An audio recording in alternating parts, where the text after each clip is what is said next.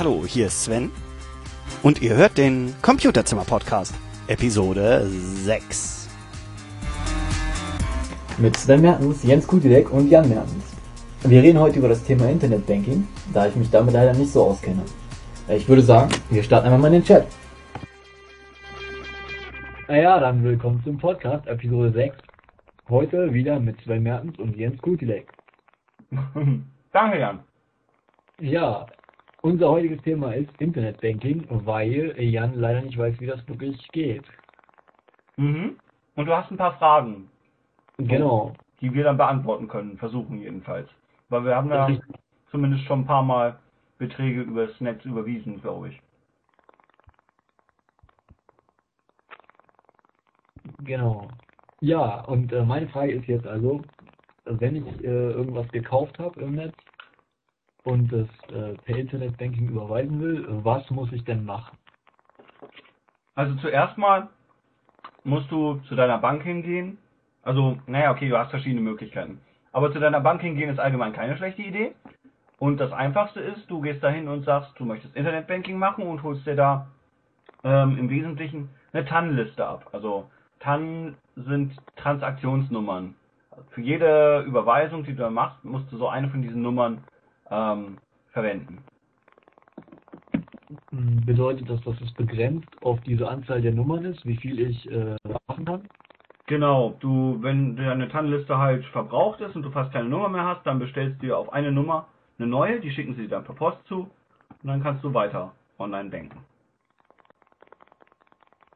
Also das heißt, ich muss für alles, was ich möchte, äh, eine dieser Nummern benutzen. Mhm. Ähm, ja, die Nummern braucht man auch manchmal ja für andere Sachen. Zum Beispiel, glaube ich, wenn man irgendwie ein paar Mal die falsche äh, PIN eingegeben hat beim Anmelden, dann kann man, dann wird das erstmal gesperrt, der Online-Banking-Zugang. Und man kann es aber auch mit einer TAN wieder freischalten dann von der Liste und sowas. Also die sind nicht nur für Überweisungen da. Aha, okay. Das ist mir noch nie passiert. Genau, also du brauchst natürlich auch noch ein Passwort für deine Kontonummer, äh, damit du ähm, den Zugang zu dem äh, Online-Banking-System hast. Gut. Äh, und was mache ich dann?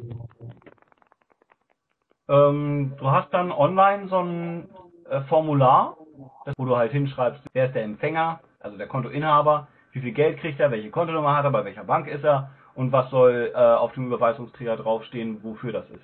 Also ich muss dann aber auf jeden Fall äh, auf die Internetseite meiner ähm, Bank gehen. Ja, im Prinzip schon. Es gibt aber auch Programme, mit denen man das machen kann, die dann so zusammenfassen, was man äh, gemacht hat und die verbinden sich dann direkt mit der Bank. Ich glaube, das ist das, was HBCI heißt. Ja. Also HBCI heißt Home Banking Computer Interface und das ist ein offener Standard und äh, ja, so Programme wie BankX zum Beispiel für den Mac ähm, unterstützen das dann halt. Und es gibt halt auch noch andere Möglichkeiten. Es gibt noch so, wenn man das mit dem ITAN-Verfahren nicht so mag, dann kann man sich von seiner Bank auch eine Karte besorgen, die dann in einem eigenen Kartenleser gelesen werden kann. Und das ist dann ähnlich wie an einem Bankautomaten, bloß äh, dass es halt nicht die normale Bankkarte ist, sondern eine spezielle Homebanking-Karte. Aha. Äh, wie ist das? Wenn ich äh, dann Internetbanking mache und ich überweise jetzt an äh, Markus Münstermeier äh, 34 Cent und äh, möchte eine Quittung davon haben, muss ich mir die dann quasi selbst ausdrucken oder wie läuft das? Ja, also du kannst dir das selber ausdrucken, die Überweisung, klar. Aber du kannst auch äh, dir einen Kontoauszug am Kontoauszugsdrucker von deiner Bank holen und da sind die Überweisungen ja dann auch aufgeschlüsselt. Ja, na klar, nur die Frage ist ja, ähm, äh, wenn, wie will ich das dem, dem ich, äh, also dem Gläubiger denn äh, beweisen halt, ne? Einerseits, es ist normalerweise ist es doch so, wenn es überwiesen ist, dann sieht er das auch auf seinem Konto. Und wenn du ihm ein Bildschirmfoto mit der Überweisung schickst, dann reicht das normalerweise auch aus. Okay, aber jetzt für den Fall, dass äh, mir das der Mensch nicht glaubt und er meint, er hat kein Geld bekommen, könnte ich dann quasi mit dieser TAN-Nummer zur Bank gehen und sagen, äh, was ist denn los? Ja, und äh, welche Vorteile hat denn für mich jetzt überhaupt Internetbanking? Naja, Punkt 1, du musst halt nicht mehr zur Bank laufen.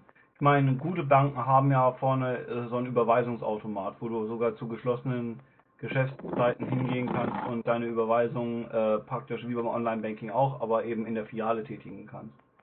Äh, da brauchst du halt nicht mehr hinlaufen, du kannst das bequem von zu Hause machen. Das ist eigentlich der Hauptvorteil. Naja, wenn du noch so eine Home-Banking-Software benutzt, dann kannst du auch leichter einen Überblick behalten. Du kannst das lokal auf deinem Rechner speichern, deine Kontoinformationen und deine, äh, den Kontostand, die letzten Überweisungen so und, und das so ein bisschen hübsch aufbereiten für dich und, und verfolgen, was halt schwieriger ist in der Filiale, wo du dann einfach nur deine Kontoauszüge sammeln kannst.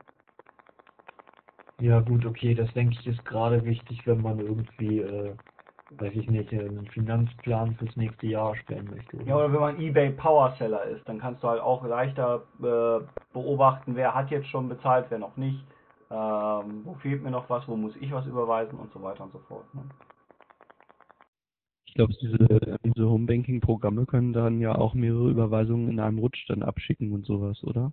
Ja, das ist auch ein eventuell ein Vorteil, weil du brauchst dann, äh, glaube ich, auch bei einer Sammelüberweisung brauchst du keine einzelnen Transaktionsnummern, sondern du kannst eine einzige TAN-Nummer für die gesamte Überweisung, äh, für den gesamten Block machen, glaube ich. Hm. Was mich aber in meiner alten Bank gestört hat, äh, war, dass das Online-Banking zwischen 0 und 6 Uhr nicht funktioniert hat. Also die ganze Nacht eigentlich nicht. Ja, und irgendwie kam es doch ziemlich oft vor, dass ich zumindest mal irgendwie nachts noch meinen Kontostand abrufen wollte oder sowas.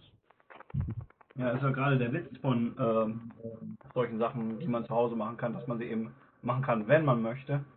Hm. Und nicht irgendwie. Klar, dass die auch mal eine äh, Maintenance-Zeit brauchen, wenn sie mal eine neue Software einspielen oder so, dass dann nicht alles immer sofort läuft. Das verstehe ich. Aber Hm. jeden Tag äh, für sechs Stunden weg zu sein, das ist schon recht krass. Hm.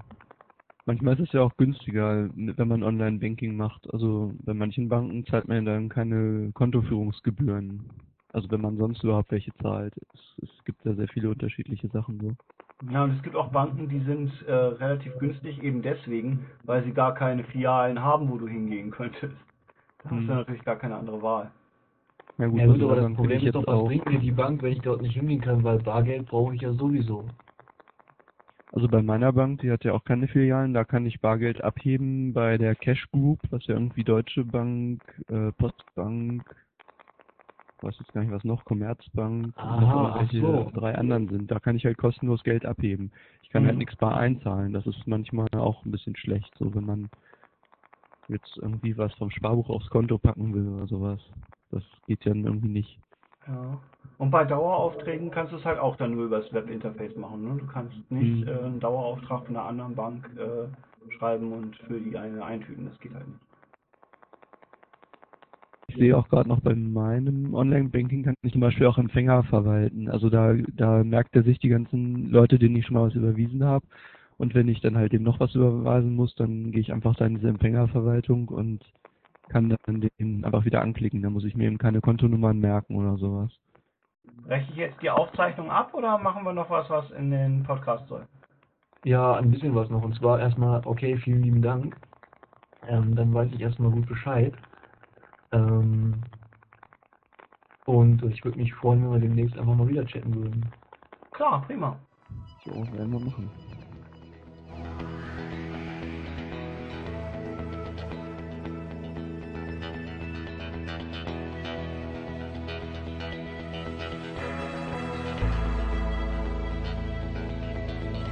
So, heute beende ich den Podcast mal etwas schneller und ohne Zitat des Tages.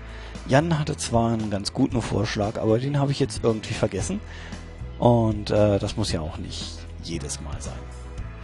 Okay, ich freue mich, wenn jemand zugehört hat. Und wir werden das demnächst wieder machen. Und was bleibt zu sagen? Wo immer ihr das gerade hört, ich wünsche euch einen großartigen Tag. Tschüss.